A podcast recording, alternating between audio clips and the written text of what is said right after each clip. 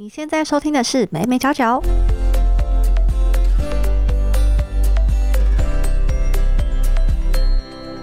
Hello，这里是美美角角，我是 Hedy。如果你是第一次收听这个节目的话，我们主要是在分享一些媒体还有行销的议题。那今天的单元呢是没新闻，这个单元会每周为大家整理一些科技、行销还有媒体的时事。那因应上礼拜是春节，所以也帮大家挑选了三则有关于春节的新闻哦。那就让我们进入科技的第一则新闻吧。第一则我们看到的是脸书的新闻。脸书截至二零二一年十二月的每日活跃用户呢，平均大概是十九点三亿，那跟第三季几乎相同。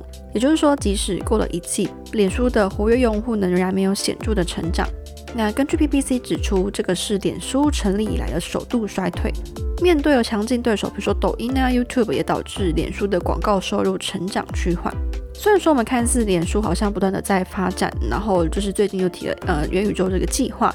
但是其实，在过去几年当中呢，欧美的用户增长停滞不前，似乎脸书呢不再像以前那样受年轻世代欢迎。那其实这个非常好理解，就是光是台湾来看的话，我们自己就会发现说，诶，平常生活中其实在用脸书的多半都是长辈，好像年轻人都使用 IG 或者是其他软体比较多。那 Meta 就表示说呢，苹果的系统针对隐私权所做的更新，让它旗下的品牌 Facebook 跟 Instagram 呢更难针对受众投放广告。这也是我们刚刚说为什么脸书的收入成长趋缓。那他的首席财务官戴夫韦纳 Dave Werner 就表示说呢，苹果这样的一个更新可能会对他的公司产生约一百亿美元的影响。另外呢，贸然宣布投入元宇宙计划，也让投资者感到担心。毕竟呢，这个元宇宙一切都还说不准。那脸书也没有真的去建出一个元宇宙出来。所以，我们可以说，近年来的隐私问题呀，日渐下降的活跃用户数量，跟未实现的元宇宙，也许只是一个开始。脸书 Meta 呢，它恐怕还有更多的问题需要克服哦。接下来我们看到第二则新闻，第二则新闻呢是 Snapchat 推出的新春限定滤镜。它推出这个农历新年的 AR 滤镜，就是希望说能够让使用者更加了解农历新年。只要利用 Snapchat 的相机去扫描纽约的一家独立书店 You and Me Books，便会出现一个一家人的图像。透过这一个 AR 滤镜呢，我们就可以去了解这个书店主人 Lucy You 一家人的故事，就像是用手机去阅读立体书一样，非常的有趣。那 Snapchat 呢，也在它的地图当中去标记，像是在曼哈顿啊、布鲁克林啊、皇后区等等中国城的各大商家，希望能够让使用者去探索、参与当地的华人社群。那另外特别的是，Snapchat 也针对今年的虎年推出了一个虎年滤镜。那你打开这个滤镜呢，就很像是看到老虎在踏着云朵，然后在天空中漫步的样子，非常符合今年的新年氛围。Snapchat 透过这样的新尝试呢，有助于非华人的族群更加了解华人的文化。对于种族多元的美国来说，这的确是一个不同文化之间彼此了解的新契机。那样讲，大家应该很难想象这些滤镜长什么样，所以大家可以到我的 IG 上面去看新闻图版，就有这两个可爱滤镜的图片喽。接下来我们看到行销方面的新闻，那今天两则行销新闻呢，都跟春节还蛮有关系的。第一则我们看到的是麦当劳竟然在元宇宙里面庆祝春节。美国的麦当劳呢，跟时尚设计师 Leon 合作。那在元宇宙里面呢，以中国生肖为主题来庆祝春节。那粉丝可以透过虚拟实境社交平台 Old Space VR 跟 Special 观看线上展览。那在这个展览当中呢，粉丝还可以收到根据他出生年份和生肖动物所预测的一个未来运势哦。那这名设计师就表示说，春节对华人来说，除了是和亲友相聚的时刻。也是一个让华裔美国人有机会和来自世界各地的人们分享这份美好的文化遗产。那这样的尝试呢，有助于增进华裔美国人社群之间的连结，以及他们对自身的认同感。那麦当劳的文化参与首席总监就表示说，这次的尝试呢，以一个非常有意义的方式和粉丝互动。那同时呢，希望能够借由虎年所代表的勇敢、力量和自信，让粉丝受到启发。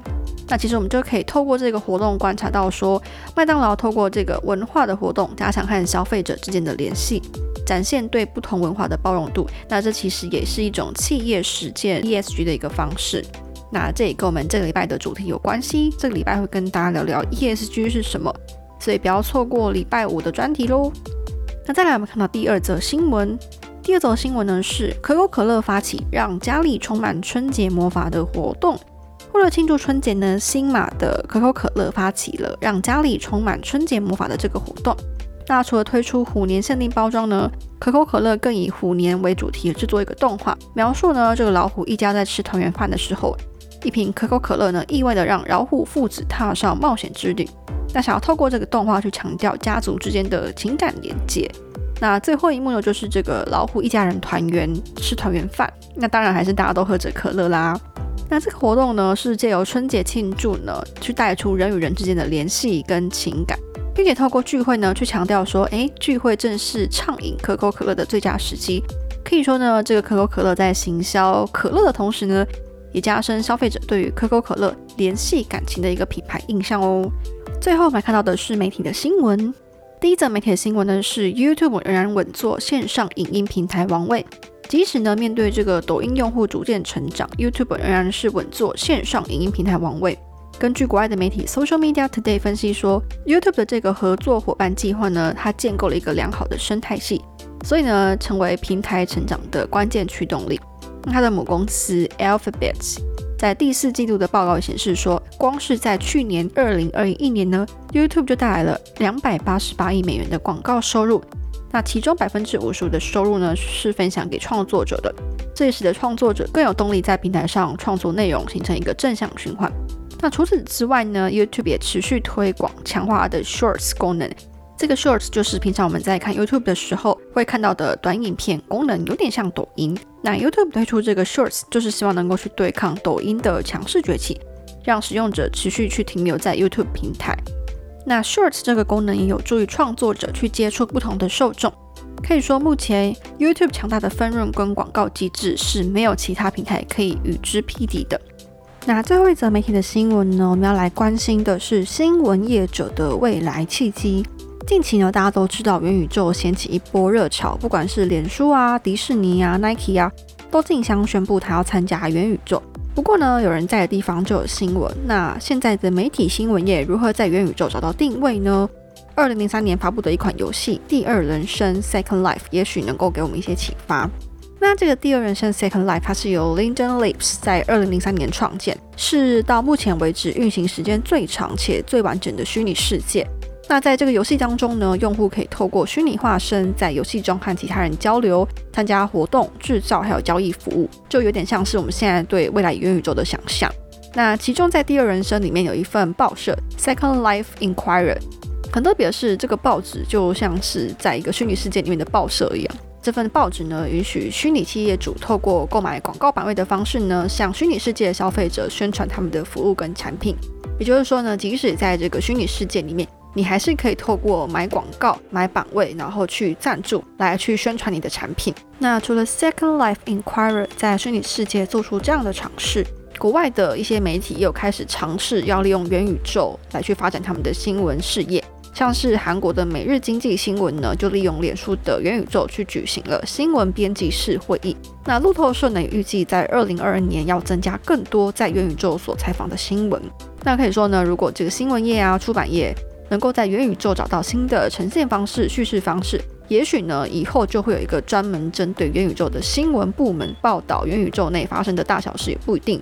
就像是我们现在的生活一样，是不是听起来非常的有趣呢？就让我们一起期待未来的新闻业者会怎么样在元宇宙里面发展喽。